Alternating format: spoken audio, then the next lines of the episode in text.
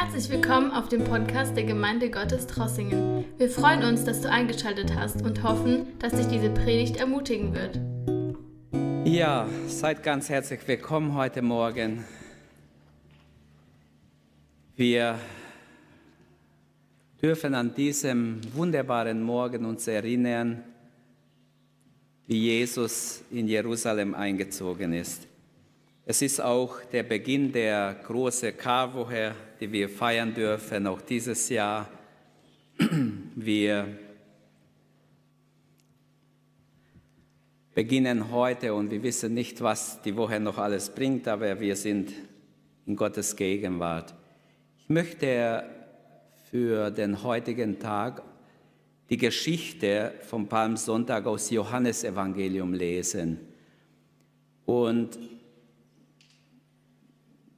ich habe mehrere Themen gehabt für heute, aber ich habe mich entschieden, mein Thema wird sein, Jesus verdient deine Anbetung. Deine Anbetung verdient Jesus. Und ich lese aus Johannes 12 nicht nur die Geschichte vom Palmsonntag, sondern auch den Kontext danach.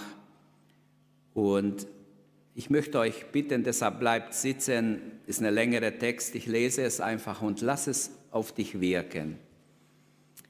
Am folgenden Tag hörte die große Menge, die zum Fest gekommen war, dass Jesus nach Jerusalem käme und nahm die Zweige der Palmen und zog hinaus, um ihn zu empfangen und schrie, Hosianna, Gelobt sei der, der im Namen des Herrn kommende und der König von Israel. Jesus aber fand einen jungen Esel und setzte sich auf ihn. Wie geschrieben steht, fürchte dich nicht, doch der Zion, siehe, dein König kommt, reitend auf einem Esel füllen. Das verstanden seine Jünger zuerst nicht. Aber als Jesus verherrlicht war, da erinnerten sie sich daran, dass das über ihn geschrieben war und dass sie das für ihn getan hatten. Die Menge, die bei ihm war, als er den Lazarus aus dem Grabe rief und von den Toten auferweckte, legten also Zeugnis ab. Deshalb bereitete ihm die Menge auch den Empfang, weil sie eben gehört hatten, dass er diese Zeichen getan hatte. Da sagten die Pharisäer zueinander, ihr seht, dass ihr nicht, nichts erreicht. Siehe, die Welt läuft ihm nach.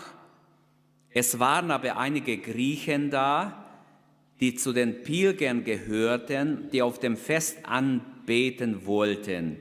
Sie traten nun an Philippus heran, der aus Bethsaida in Galiläa war, und richteten äh, an ihm die Bitte, Herr, wir möchten den Jesus sehen. Philippus kommt und sagt es Andreas, Andreas kommt zusammen mit Philippus und sie sagen es Jesus. Jesus aber gibt ihnen zur Antwort, die Stunde ist gekommen, dass der Menschensohn verherrlicht wird. Amen, Amen, ich sage euch, wenn das Weizenkorn nicht in die Erde fällt und er stirbt, bleibt es allein. Wenn es aber erstirbt, bringt es viel Frucht. Wer sein Leben liebt, verliert es. Aber wer sein Leben in der Welt hasst, wird es zum ewigen Leben bewahren. Wenn jemand mir dienen will, soll er mir nachfolgen. Und wo ich bin, da soll mein Diener auch sein. Wenn jemand mir dient, wird ihn der Vater ehren. Jetzt ist meine Seele erschüttert und was soll ich sagen? Vater, rette mich aus dieser Stunde. Aber gerade deshalb bin ich in diese Stunde gekommen. Und dann war Jesu Gebet, Vers 28a, Vater, verherrliche deinen Namen. Bis hierher Gottes Wort. Möge der Herr sein Wort segnen.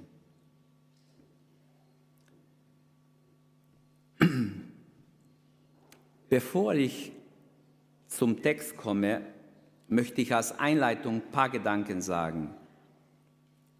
Johannes, der Evangelist, hat am allermeisten die letzten Worte Jesu oder die Passion Jesu beschrieben. Aus 21 Kapiteln, den Johannesevangelium hat, sind zehn Kapitel diesem Thema gewidmet. Zum Beispiel Matthäus hat von 28 Kapiteln nur acht Kapitel mit Jesu Passion sich beschäftigt. Markus hat nur sechs Kapitel, Lukas von 24 nur fünfeinhalb Kapitel. Das heißt, für Johannes war es ganz wichtig, die erste Woche Jesu genau zu beschreiben und die letzte Woche Jesu sehr detailliert zu beschreiben. Als Hintergrund des Textes haben wir im Verse 1 bis 9 die Salbung in Bethanien. Und ich möchte dieses Kapitel, also ich möchte kurz die Verse vorher erwähnen und dann eigentlich zum Thema kommen, aber ich möchte zeigen, es gibt fünf Szenen der Anbetung in diesem Kapitel. Und zwar die erste Szene ist eine Familienanbetung, die zweite ist persönliche Anbetung, die dritte ist nationale Anbetung, könnte wir sagen. Ganzes Volk marschiert und will Jesus anbeten, auch wenn es oberflächlich war. Dann haben wir internationale oder universelle Anbetung. Ausländer kommen, Griechen kommen, wollen Jesus anbeten. Und zum Schluss betet Jesus den Vater an. Ich habe es göttliche Anbetung genannt. Vielleicht könnten wir es besser nennen. Die Theologiestudenten können mir ja helfen dann, wie man es am besten nennt. Aber es gibt fünf Szenen der Anbetung. Und so möchte ich durch dieses Thema gehen. Zuerst haben wir die Familienanbetung im Text vorher. Ich erwähne es nur kurz. Wir haben dort eine sehr schöne Passage vor diesem Text. Und zwar die Familie von Lazarus, Martha und Maria in Bethanien. Sie bereiten für Jesus ein Gastmahl, heißt es. Johannes erinnert die Leser an die Bedeutung von Bethanien. Da wohnte diese Familie, wo Jesus gerne eingekehrt ist, wo im Kapitel 11 sehr ausführlich beschrieben wird, dass Jesus einen vier Tage alten Toten äh, oder einen Toten, der vier Tage schon tot war, schon gestunken hat, auferweckt hatte, den Lazarus. Und die Worte, wo Lazarus war, erinnert also ganz klar an diese Geschichte am Kapitel vorher. Und wir haben genaue Angaben im Vers 1, sechs Tage vor dem Passa. Das heißt, Johannes hat sehr genau beschrieben, sechs Tage vor dem Passa, also genaue Zeitangabe, da wird ein Gastmahl vorbereitet. Ein Gastmahl, das heißt am Freitagabend vor dem Sabbat, weil am Sabbat durfte Jesus gar nicht lange äh, laufen. Er kam vor dem Anbruch des Sabbats, also vor 18 Uhr Freitag bei dieser Familie an mit seinen Jüngern und die Familie von Lazarus, Martha, Maria, sie bereiten ein großes Mahl vor. Wahrscheinlich haben sie ein zu kleines Haus, um für alle ein Mahl zu bereiten. Deshalb heißt es, dieses Mahl findet im Haus des Simon des Aussätzigen statt. Das war wahrscheinlich ein Aussätziger, den Jesus geheilt hat, wird uns nicht groß erklärt, wer das war. Wenn wir die anderen Evangelien lesen, dann erfahren wir, besonders in Markus und Lukas, dass diese Gastmahl beim Simon des Aussätzigen in sein Haus stattfand. Aber es wird gesagt, äh, dass, ähm, ja, dass dort Martha diente. Das heißt, Martha dient sogar in ein fremdes Haus. Sie bereitet das Essen. Sie ist praktisch die große Köchin, die da voll äh, äh, involviert ist. Also wir haben Familienanbetung, äh, Familienanbetung würde ich das jetzt nennen, wo alle zusammen Jesus aus Liebe ein Gastmahl machen. Was bereitest du für Jesus? Haben wir etwas für Jesus?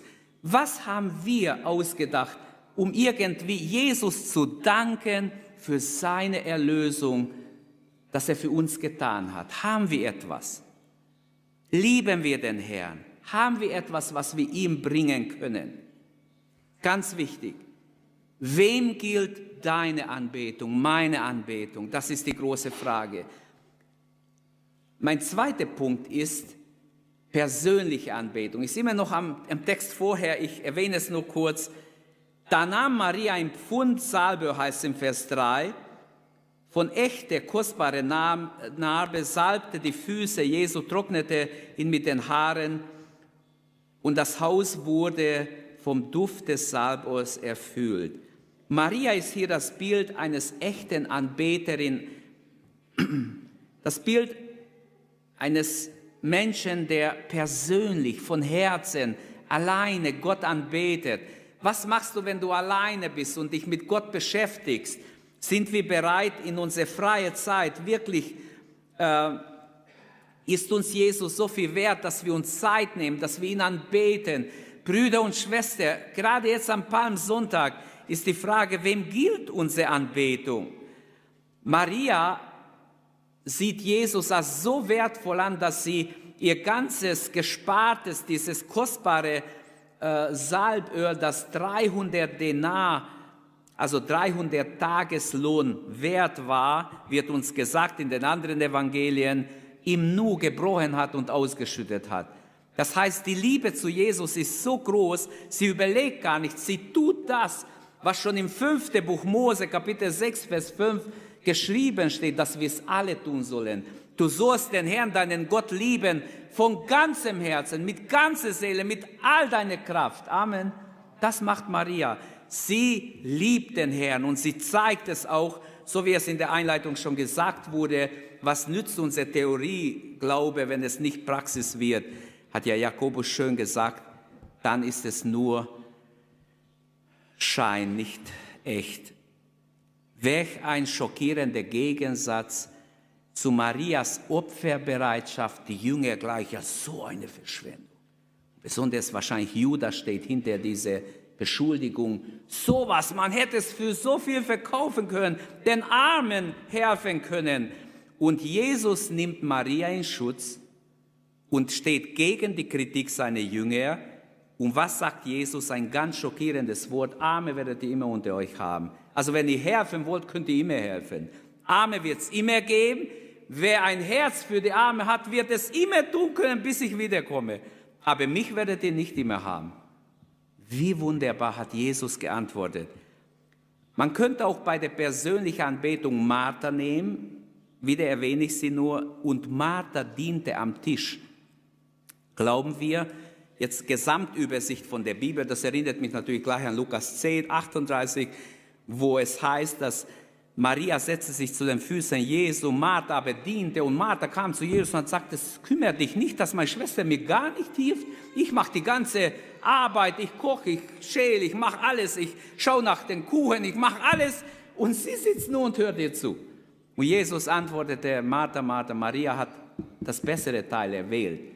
Aber dieser Text passt nicht zu diesem hier in Johannes. Ich habe es erwähnt, weil wahrscheinlich in eure Köpfe gleich, das kommt aus Lukas Evangelium aber dort wird ein etwas anderes betont.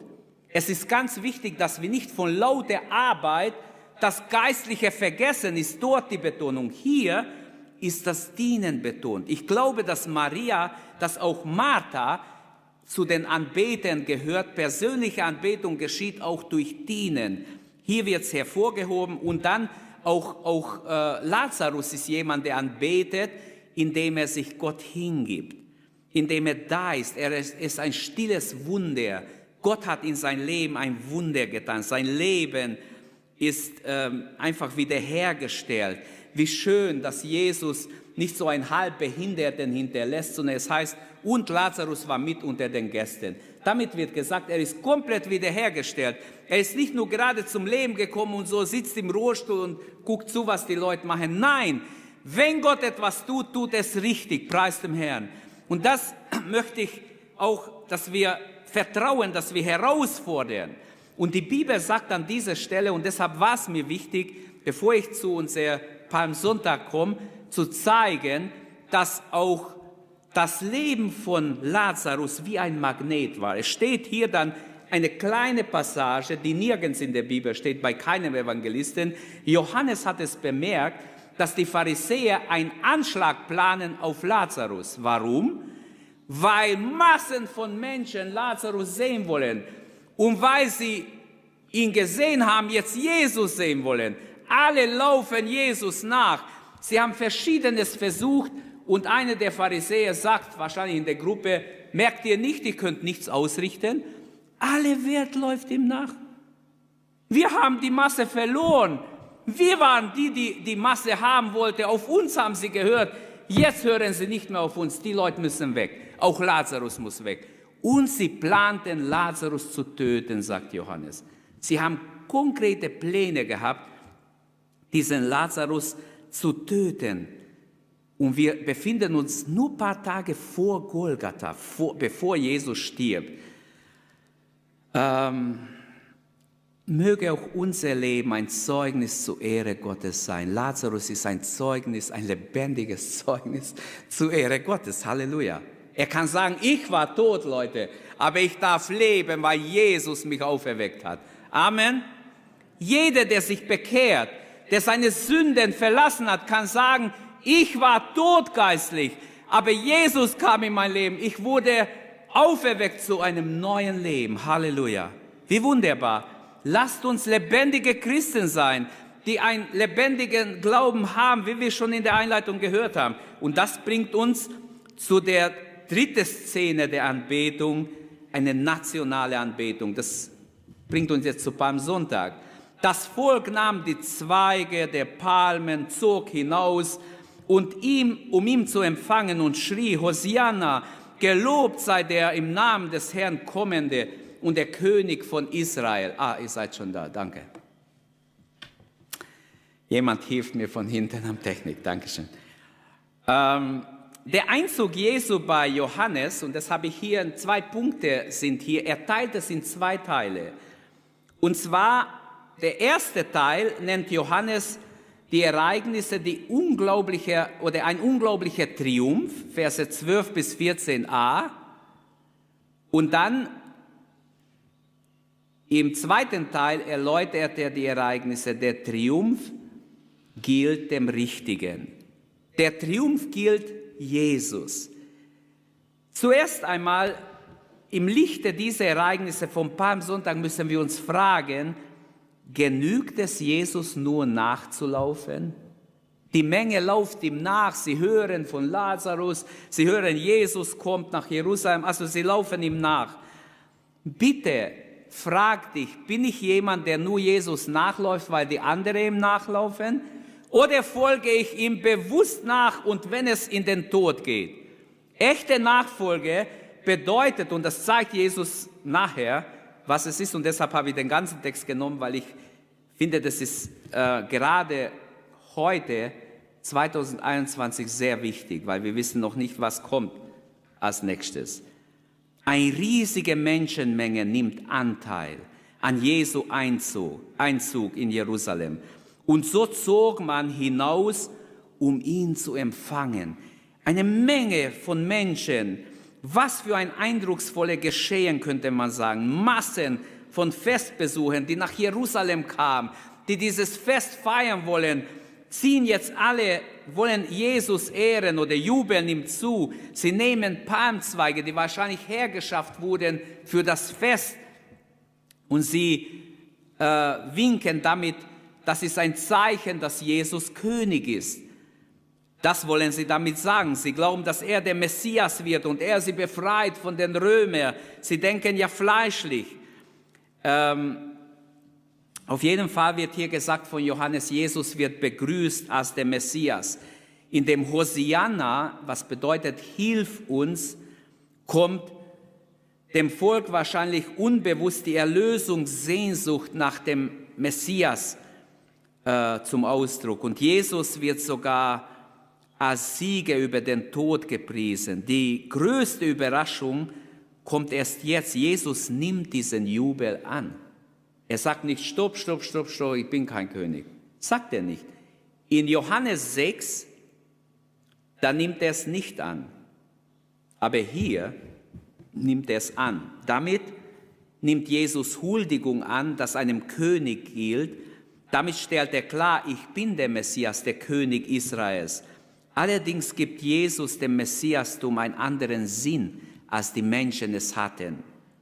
Sie denken fleischlich und wenn wir Matthäus, Markus, Lukas lesen, äh, die schildern diese Dinge sehr ausführlich, haben wir öfters betrachtet. Johannes spricht von einem jungen Esel oder Eselchen, also es war ein ganz junge Eselin, auf der niemand geritten ist. Man muss wissen, Esel sind sture Tiere. Ein, ein junges Tier muss man erstmal gewöhnen. Und die Bibel sagt, wenn wir alle Evangelien lesen, das allererste Mal saß ein Tier auf dieser Esel und der hat Jesus nicht runtergeschmissen, der hat nicht, bitte? Danke. Zum allerersten Mal saß ein Mensch auf diesem Tier, so, und, und das Tier macht mit. Auch hier sehe ich ein Wunder Gottes. Ich habe Esel trotzdem gesehen, wo die Menschen versuchten, sie zu schlagen. In manchen Ländern gibt es ganz viele Esel, zum Beispiel Äthiopien ist voll mit Esel. Aber die sind stur. Da wollte jemand von der Hauptstraße einen Esel wegjagen, der ist nicht weg. Die haben draufgeschlagen, dann tretet er, macht rum und trotz da rum auf der Straße, will nicht weg von der Straße. Ist echt komisch. Aber ich kann mir vorstellen, auch hier, und es ist ganz klar, dass Gottes Hand darin ist. Die Pharisäer können nur eine Feststellung machen, sagt Johannes. Die Welt läuft Jesus nach, nicht uns nach, Jesus nach. Und das bringt mich zum zweiten Teil ähm, dieser Beschreibung vom Palmsonntag bei Johannes.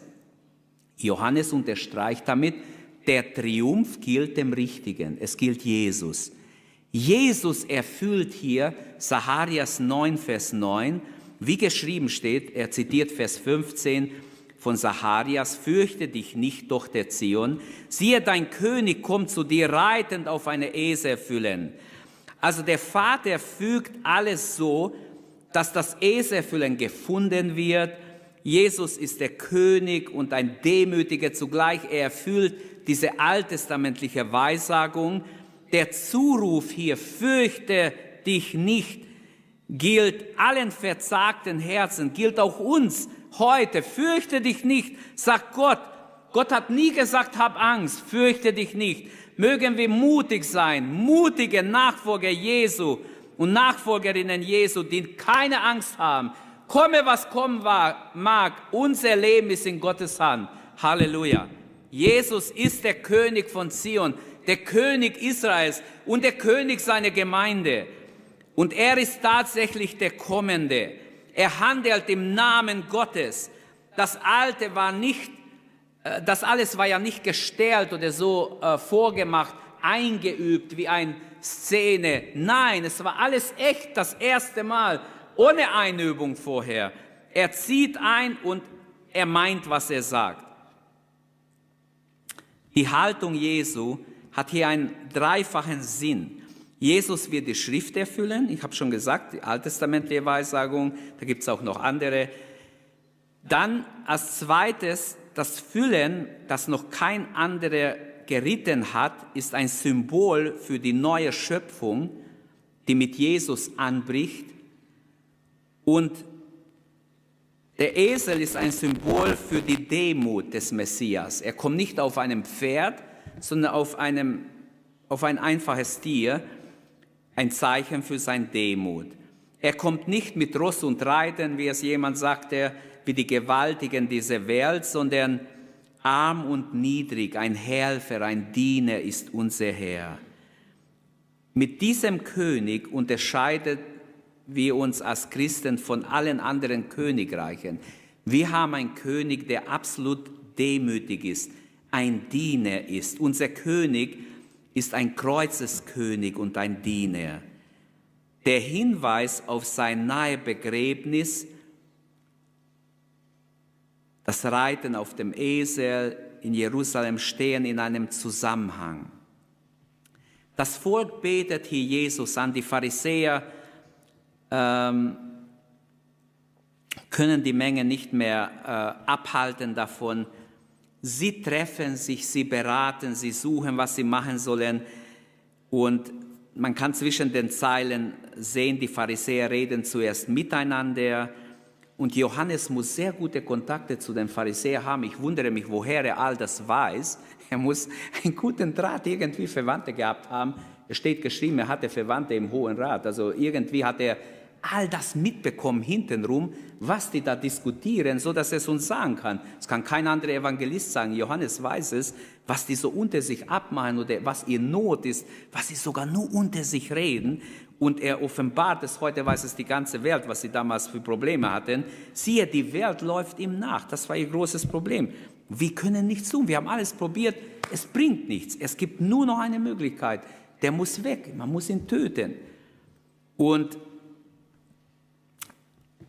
es ist interessant, die Welt läuft ihm nach. Da ist ein, eine gewisse Prophetie drin.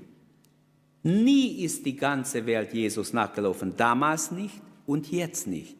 Damals sind viele oberflächlich ihm nachgelaufen, weil tatsächlich göttliche Wunder geschehen sind. Aber es steht in Offenbarung 13, 12 und weitere, dass ein Tag kommen wird, wo die ganze Menschheit dem Antichristen nachläuft und tut, was er sagt. Und das ist das Traurige, das ist noch zukünftig. Und doch steckt in der Bemerkung der Pharisäer ein Körnchen Wahrheit. Alle Welt läuft ihm nach. Da ist etwas dran. Man könnte nämlich ähm, in den jubelnden Scharen eine Erfüllung der Weissagung von 1. Mose 49, 10, wo Jakob über seine Söhne weissagt, äh, darin sehen. Und auch ein Beginn der Weltmission, dass Jesu Reich nicht nur für ein paar Menschen ist, sondern für die ganze Menschheit, für alle Völker. Und die Pharisäer wollten selbst die ganze Welt haben. Steht in Matthäus 23, 15. Sie wollten die ganze Welt beeinflussen. Aber jetzt sehen sie, die Masse läuft Jesus nach, nicht ihnen, und sie sind in Not. Genügt es wirklich, Jesus nachzulaufen? Und da möchte ich nochmals auf den Punkt kommen, wo ich vorher schon erwähnt habe, jeder muss schauen, jeder von uns muss schauen, ist meine Nachfolge echt? Ist meine Nachfolge ein Herzensnachfolge? Habe ich mich Gott hingegeben? Bin ich bereit, ihm zu folgen, wo es entlang geht? Auch wenn es durch Leid geht, auch wenn es durch den Tod geht. Läufst du Jesus nur nach oder folgst du ihm nach? Das ist die große Frage hier, bevor wir zum nächsten Anbetungsszene gehen. Die wird nämlich noch eine Stufe tiefer. Läufst du Jesus nach oder folgst du ihm nach? Ich sehe da einen ganz großen Unterschied. Jesus sucht nicht Nachfolger, sondern er sucht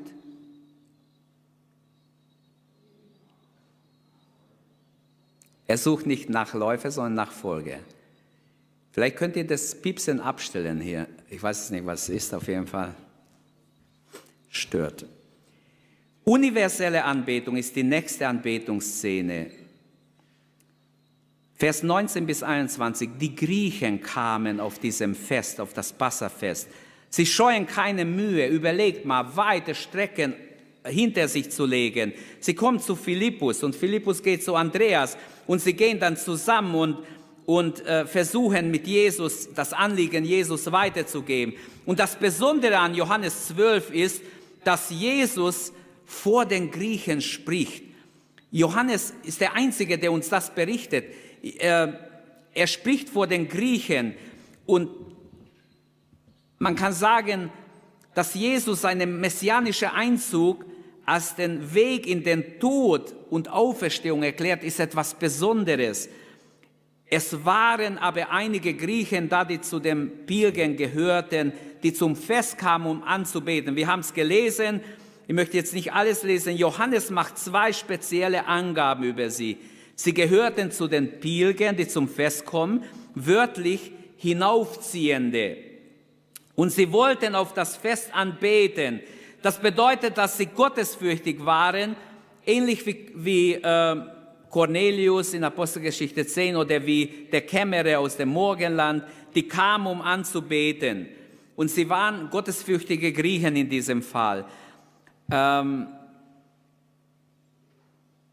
diese Kontaktsuche kommt von ihnen. Nicht ein Jünger geht und missioniert bei den Griechen, nicht Jesus geht auf sie zu, sondern die Griechen haben von Jesus gehört und sie interessieren sich. Philippus, wir wollen Jesus sehen. Dieses Wort sehen bedeutet mehr als nur ihn anschauen, wie sieht er aus, wie groß, wie, wie sieht er aus. Nein, Dieses Sehen kommt öfters vor in der Bibel. Das Wort würde bedeuten, wir wollen ihn kennenlernen, wir wollen ihn hören, wir wollen ihn kennenlernen, wir wollen auch von ihm hören, was er uns sagt.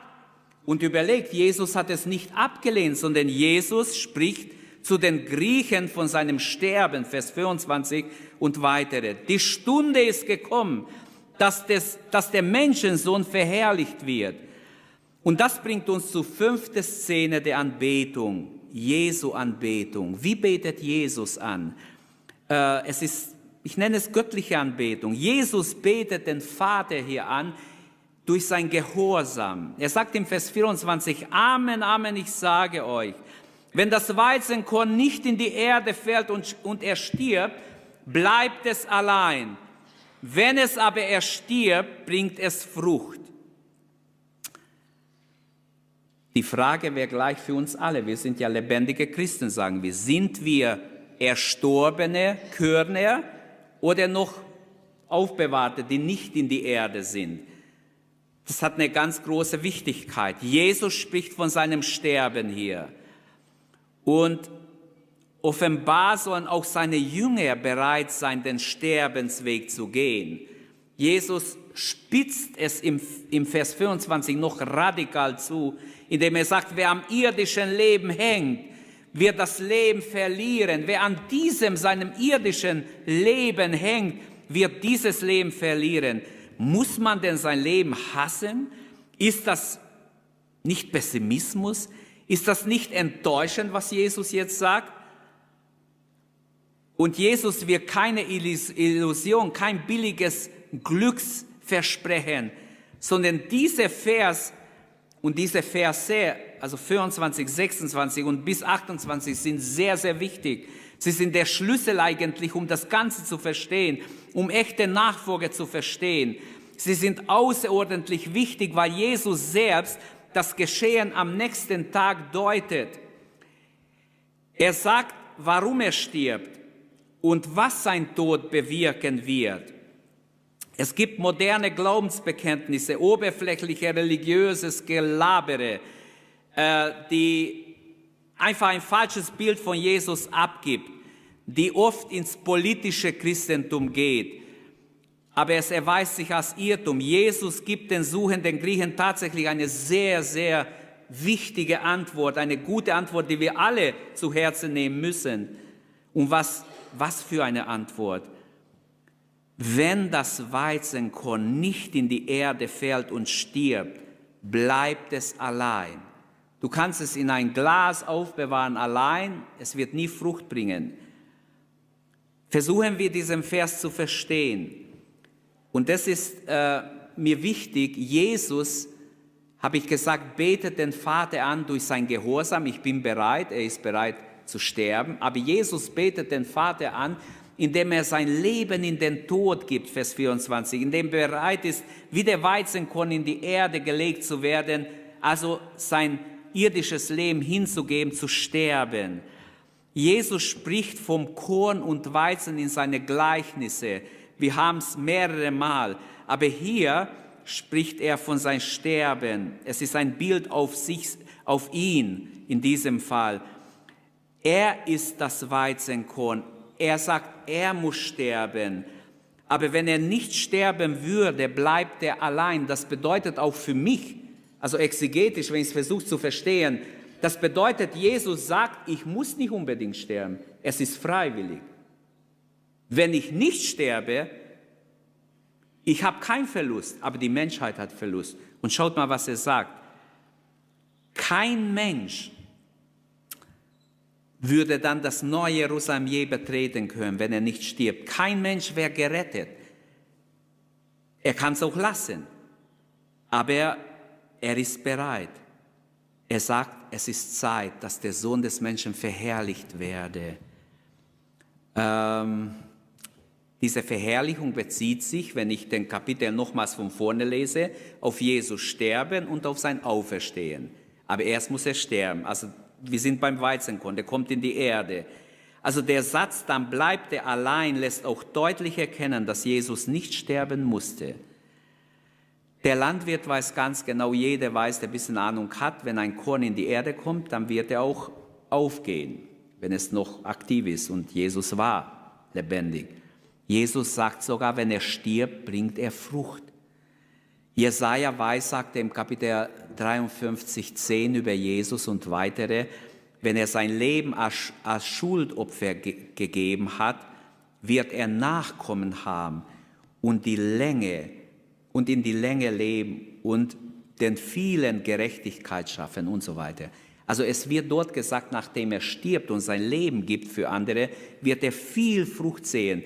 Äh, der Heilige Geist sah voraus prophetisch, dass nicht nur wir, sondern weltweit Millionen Menschen als Frucht des Sterbens Jesu da sein werden. Jedenfalls gilt, ewige, gottgewollte Frucht ist nur möglich, wenn der Messias stirbt. Wenn Jesus sein Leben als Sühnetod stirbt. Im Vers 25 sagt Jesus, wer sein Leben liebt, verliert es. Passt mal gut auf, auch junge Leute, aber auch alte Menschen und zwischendrin. Väter, Mütter, ist nicht nur für Frauen, ist auch für Männer. Aber ich sag's für alle Geschwister, denn ich habe echt nachgedacht. Wenn Jesus mich fragen würde, was denkst du über die Mitglieder der Gemeinde Gottes Trossingen? Lieben alle mich mehr als sich selbst?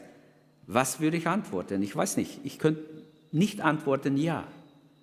Denn wir müssen uns alle selber prüfen. Ich bin kein Richter, aber ich muss euch herausfordern. Wer sein Leben liebt, verliert es.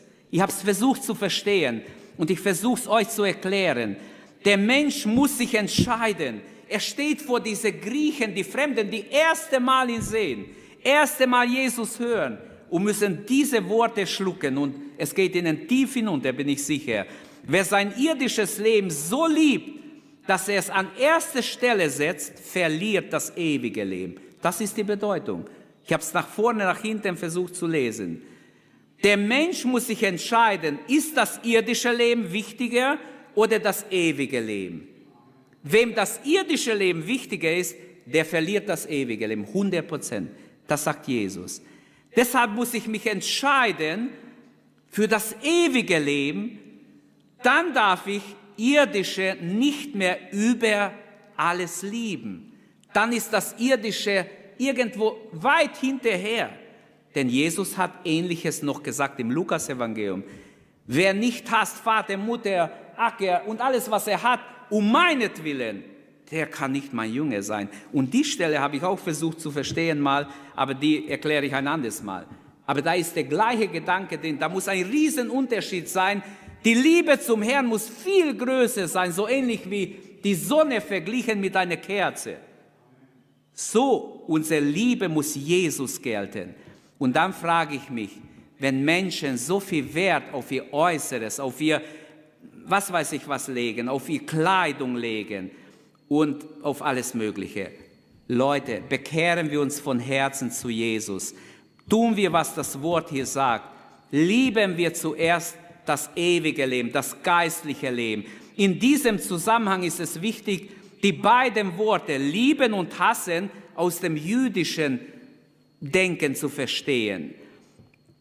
Und da habe ich nachgelesen, ich habe es versucht zu verstehen. Man liebt, was man wählt nach jüdischem Verständnis.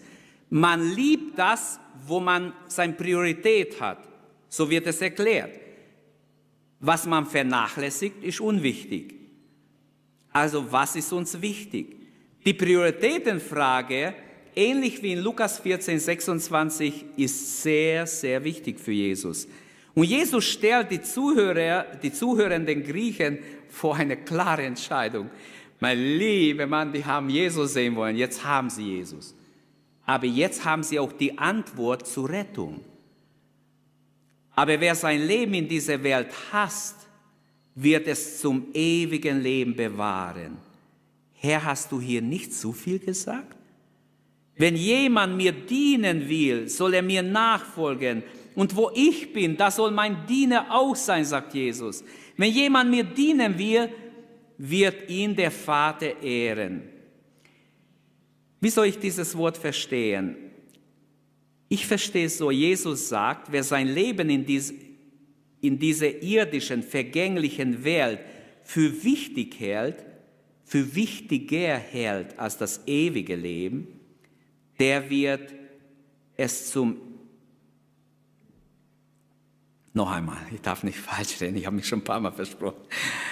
Wer sein Leben in dieser irdischen, vergänglichen Welt für wenig wichtig hält, so, für wenig wichtig hält, weniger wichtig als das ewige Leben, der wird es zum ewigen Leben gewinnen. Sein Leben in dieser Welt hassen, Jesus meint nicht hasse dich, schlage dich, äh, zerreiß deine Kleider, tu dir weh, das ist nicht gemeint. Sondern ich habe euch gesagt, im, im hebräischen Denken ist diese Wortwendung hassen, lieben, bedeutet, dass ich klare Prioritäten habe. Das eine ist mir wichtig, das andere ist Nebensache. Also sein Leben in dieser Welt hassen bedeutet unter Umständen, dass ich auch Märtyrer dort sterben muss für den Herrn oder sterben werde, wenn es nötig ist für den Herrn. Der Standpunkt, ich will mein eigenes Leben leben, passt hier auf jeden Fall nicht. Das geht hier nicht durch. Oder positiv ausgedrückt könnten wir sagen, ich hasse mein Leben in dieser Welt, wenn ich es Gott zur Verfügung stelle, wenn Jesus Herr meines Lebens ist, wenn Jesus alles für mich ist, wenn er mein Leben bestimmt, wenn ich auf ihn höre, auf seine Stimme höre, wenn ich mich ihm hingebe, wenn ich Gott regieren lasse in mein Leben, wenn ich ihn bestimmen lasse, dann setze ich mein fleischliches Leben hinten hin und mein geistliches Leben hat Priorität.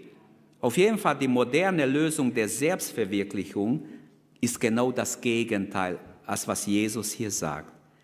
Und zu Vers 26 noch einmal. Jesus fordert die Griechen zur Nachfolge auf.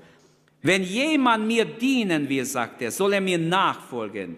Jesus sagt ihnen, bei mir ist alles anders als wie bei den übrigen Rabbis. Seine Diener müssen bereit sein, sogar zu leiden bei Jesus. Wer ihm nachfolgen will, muss sogar leidensbereit sein. Nicht das Weltreich, sondern das Gottesreich bringt er. Die dachten, er wird uns von den Römern befreien. Jesus hat was ganz anderes im Sinn. Ein Nachfolger Christi ist ein Christ. Macht es Sinn? Nicht der ist Christ, der sich Christ nennt. Ein Nachfolger Christi ist ein Christ. Merken wir uns das. Jesus verheißt den Nachfolgern, und wo ich bin, soll auch mein Diener sein.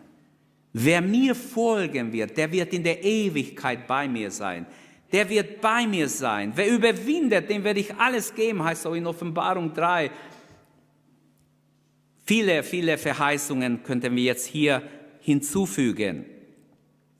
Hier spüren wir die Dringlichkeit der Entscheidung. Wenn jemand mir dient, dienst du schon Jesus? Dienst du Jesus? Dazu musst du nicht 18 sein oder 70 sein, sondern man kann Jesus dienen mit zwölf. Er diente dem Vater mit zwölf Jahren. Man kann in jungen Jahren schon Gott dienen oder auch nicht dienen. Wenn jemand mir dient, sonst nicht, und dieses Dienen, der wird den Vater ehren. Das Ehren besteht aus der Rettung im jüngsten Gericht. Mein Vater wird ihn ehren, wenn wir vor Gericht stehen. Wir werden nicht durchfallen, wir, werden, wir sind gerettet. Jesus betet den Vater an, indem er sich unter seinem Willen stellt. Er sagt im Vers 28, Vater, verherrliche deinen Namen. Und das beinhaltet den Gedanken nicht wie ich will, sondern wie du willst, wie es Matthäus sagt. Ähm, die Verherrlichung des Sohnes bedeutet nach Vers 23 gerade seinen Tod und seine Auferstehung. Jesus sagt, ich bin bereit, in den Tod zu gehen, als Same in die Erde gelegt zu werden. Ich bin bereit, mein Leben zu geben, aber Vater, verherrliche dich oder verherrliche deinen Namen, indem du mich wieder auferweckst und dein Plan die Erlösung geschehen kann. So bittet Jesus also darum, dass er gehorsam den Weg des Kreuzes gehen kann und die Auferstehung erleben darf. Ich weiß nicht, warum ich jetzt so über das geprägt habe. Ich habe mich zuerst nur über die Verse, über, die, über den Palmsonntag vorbereitet, aber irgendwie ist mir das so wichtig geworden. Ich habe dann die Texte vorher und nachher gelesen und empfunden. Und ich möchte jetzt zum Schluss Folgendes sagen. Ich habe nur eine Frage. Wem gilt deine Anbetung? Jesus ist deine Anbetung wert. Deine und deine und deine und deine und meine. Sind wir Anbeter, echte Anbeter? Wir haben Familienanbetung gesehen, persönliche Anbetung, Maria, Martha, Lazarus, nationale Anbetung, wo viele oberflächlich nachlaufen, sogar Fremde vom Ausländer sind gekommen. Universelle Anbetung können wir es nennen. Jesus ist ein echter Anbeter gewesen. Hebräer 5 sagt, er hat viel gebetet, zu dem, der ihn erhören konnte. Und er wurde auch erhöht, erhört. Er hat unter Tränen gebetet oft. Wem gehört deine Anbetung? Lasst uns aufstehen. Lasst uns ins Gebet gehen. Wem gehört deine Anbetung? Ich bitte die Musiker, dass sie vorkommt. Und ähm, die Frage ist jetzt, wem gehört unsere Anbetung?